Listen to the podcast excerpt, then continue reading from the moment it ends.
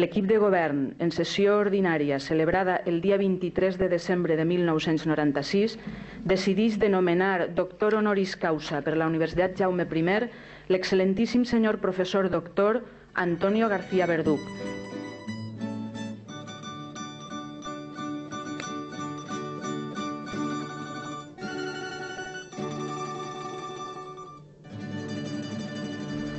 La influencia del trabajo de investigación que ha desarrollado el profesor García Verdú a través de su dilatada vida profesional, sobre todo aquellos que nos dedicamos al estudio de un campo tan apasionante del saber como son los materiales cerámicos, ha motivado que el Departamento de Química Inorgánica y Inorgánica iniciara la propuesta para elevar la causa de su nombramiento, apoyada también por los departamentos de Ingeniería Química, Ciencias Experimentales y Tecnología de la Universidad de Jaume I.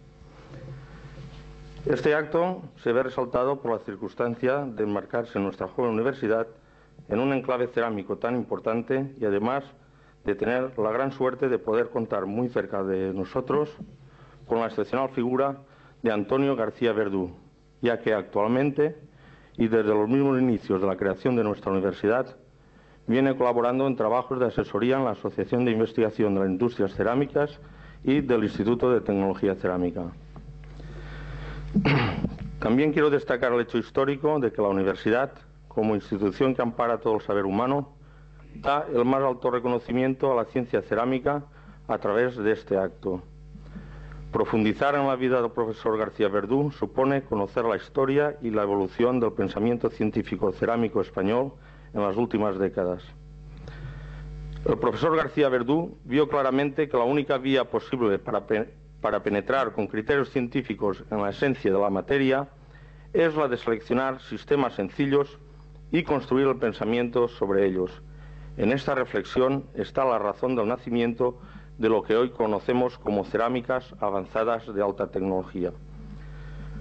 Una etapa importante en la vida científica del profesor García Verdú fue aquella en que comenzó los estudios básicos de la materia en el Instituto para la Investigación de la Química de Silicatos de la Escuela Técnica Superior de Chalmers, en Gotemburgo, Suecia, bajo la sabia dirección del profesor Arvid Hedwall y del doctor Roland Lindner, teniendo el privilegio de comenzar sus investigaciones sobre el estado sólido en la misma cuna de esta ciencia cuando aún se hallaba dando sus primeros pasos. No es fácil reflejar la importante actividad científica del profesor García Verdú de forma pormenorizada en esta exposición. Autor de más de 100 publicaciones científicas, ha desarrollado gran número de cursos, conferencias y seminarios, utilizando un lenguaje claro y riguroso, a través de las cuales, y en palabras del profesor Salvador de Aza, se nuclearon y fructificaron las bases científicas de la cerámica y el vidrio a nivel universitario e industrial en un país únicamente con tradición artesanal. A él se le debe la introducción por primera vez de nuestro país de los conocimientos sólidamente adquiridos sobre la química del estado sólido a través de su, colaboración con el profesor Hedwall, así como las bases termodinámicas para explicar las reacciones entre sólidos durante su colaboración con el profesor Wagner. Como complemento a su labor investigadora, el profesor García Verdú ejerció su labor docente al más alto nivel en la Facultad de Ciencias Químicas de la Universidad Complutense de Madrid, mediante la impartición de la asignatura de doctorado Teoría de los Procesos Cerámicos, desde el año 1961 hasta 1974. Este fue otro modo de sembrar vocaciones orientadas al cultivo de la ciencia cerámica.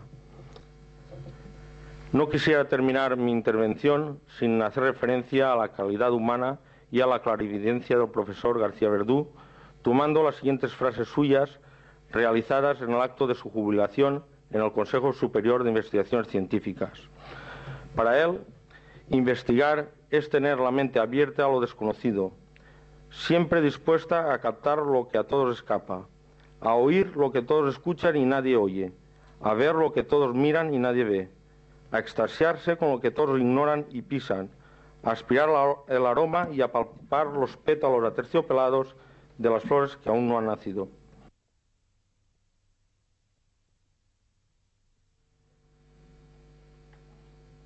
En testimoni de reconeixement dels vostres mèrits rellevants, la Universitat Jaume I us ha nomenat doctor honoris causa. Us faig lliurament d'aquest títol i us imposa com a símbol la medalla doctoral i el birret llorejat venerat distintius de l'alt magisteri.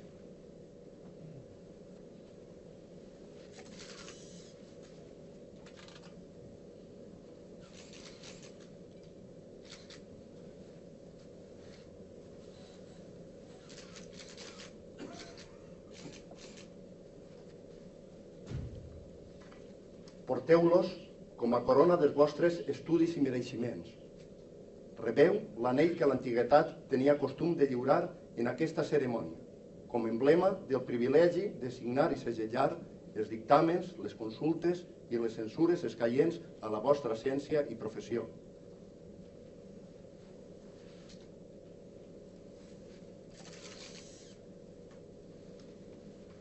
Rebeu també aquests guants blancs, símbol de la puresa que han de conservar les vostres mans. Són signes, els uns i els altres, de la distinció de la vostra categoria.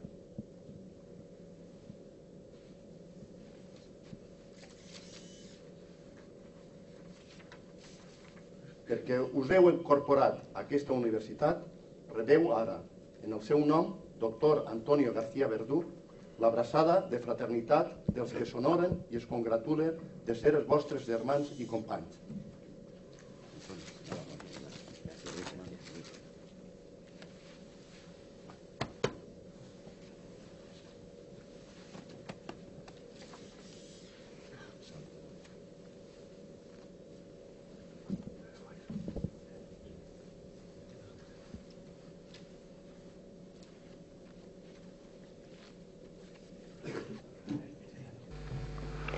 Mis primeras palabras emocionadas han de ser necesariamente para agradecer muy de veras esta alta distinción que me otorga la Universidad Jaume I y que yo acepto con sencilla alegría y con la natural humildad de quien siente supervalorados sus merecimientos y capacidades.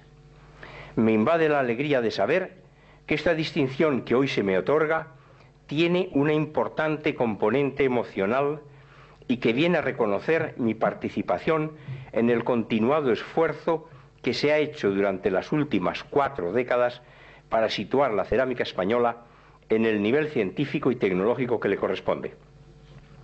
La cerámica necesitaba ocupar su propio lugar en los ámbitos universitarios para crecer y fructificar en estrecha hermandad con las otras nobles ramas del saber humano.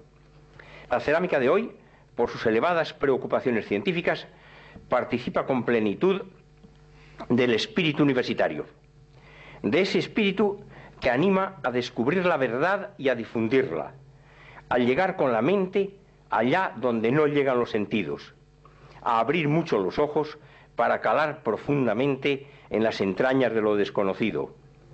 La cerámica era un ascua de remotísimas civilizaciones que se mantenía viva, protegida por las cenizas de los siglos.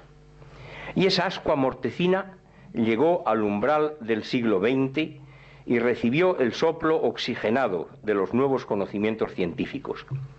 Ese soplo hizo el milagro de rejuvenecer su incandescencia y de avivar su chisporroteo. Esta es la vieja y eterna cerámica, compañera inseparable del hombre a lo largo de su historia, que languidece en unas épocas y resplandece en otras, pero nunca muere. La vieja y eterna cerámica ha acompañado a los hombres humildes en sus chozas, y a los reyes en sus palacios. Ahora, en el siglo XX, acompaña además a los sabios en sus afanes de verdad y a los tecnólogos en sus afanes de perfección y de utilidad. Comentemos ahora el trabajo interdisciplinario.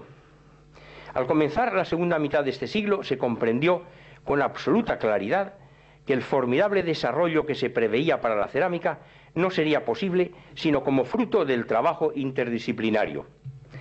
A este propósito, decía en el año 1963 el conocido físico del estado sólido Frederick Saetz, decía, la responsabilidad del desarrollo de materiales continuará siendo en el futuro una cuestión altamente cooperativa y requerirá la actividad simbiótica de diversas especies de científicos y de ingenieros. Cada grupo profesional verá la necesidad de apreciar más y más el papel de los restantes grupos.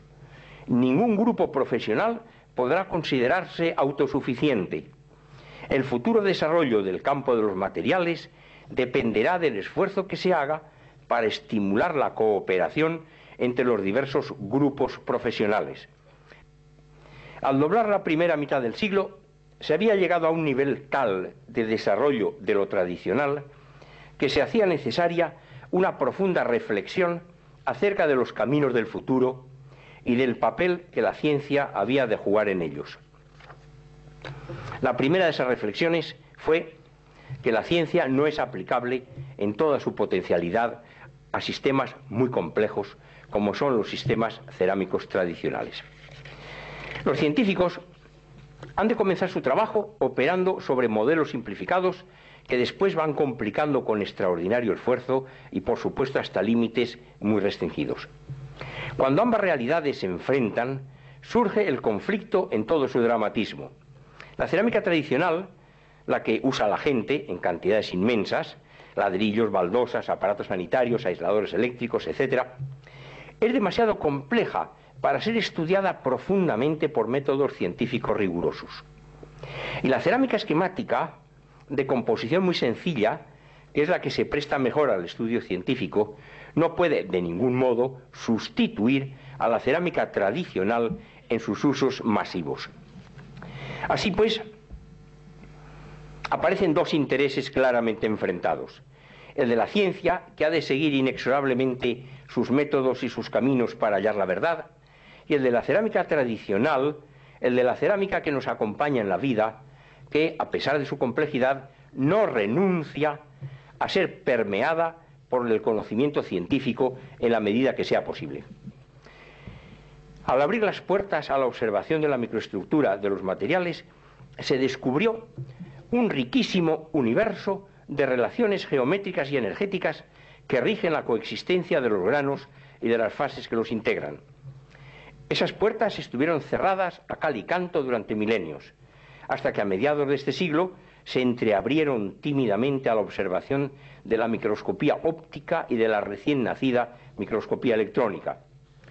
La extraordinaria fertilidad de lo descubierto atrajo poderosamente la atención de la comunidad científica y estimuló un torrencial desarrollo de instrumentos de observación cada vez más agudos y penetrantes. Hoy, las microestructuras cerámicas son transitables con la vista hasta en sus más finos detalles, y esa penetrante observación hace crecer vertiginosamente el pensamiento. Cuanto más se ve, mejor se razona, y cuanto mejor se razona, mejor se intuye lo que aún no se ve. Un siglo denso, rico y jugoso está expirando. Y este siglo denso, rico y jugoso quedará registrado en la historia de la cerámica como su siglo de oro. Muchas gracias, muchísimas gracias por su atención.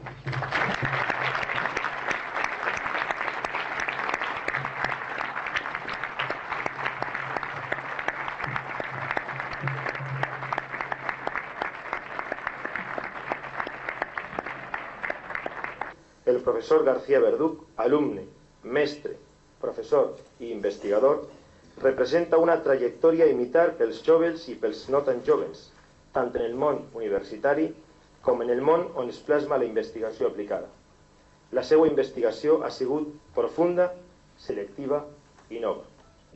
La universitat, en tant que institució sensible a aquests espírits extraordinaris, perquè res del que és humà és aliè al claustre universitari, distingeix amb el nomenament com a doctor honoris causa aquests homes i dones capdavanters que amb els seus treballs i afanys, oblidant moltes vegades l'interès personal, fan avançar tota la societat i generen canvis substancials en tots els nivells de l'activitat humana on es projecta la seva obra.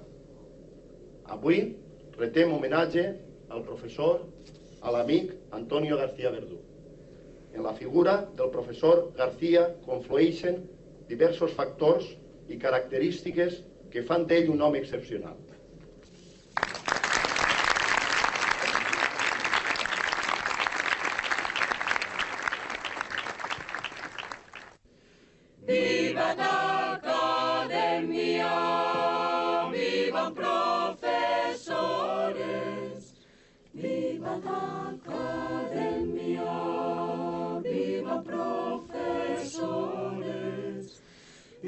Membrum qualimer, viva membra qualimer, semper sit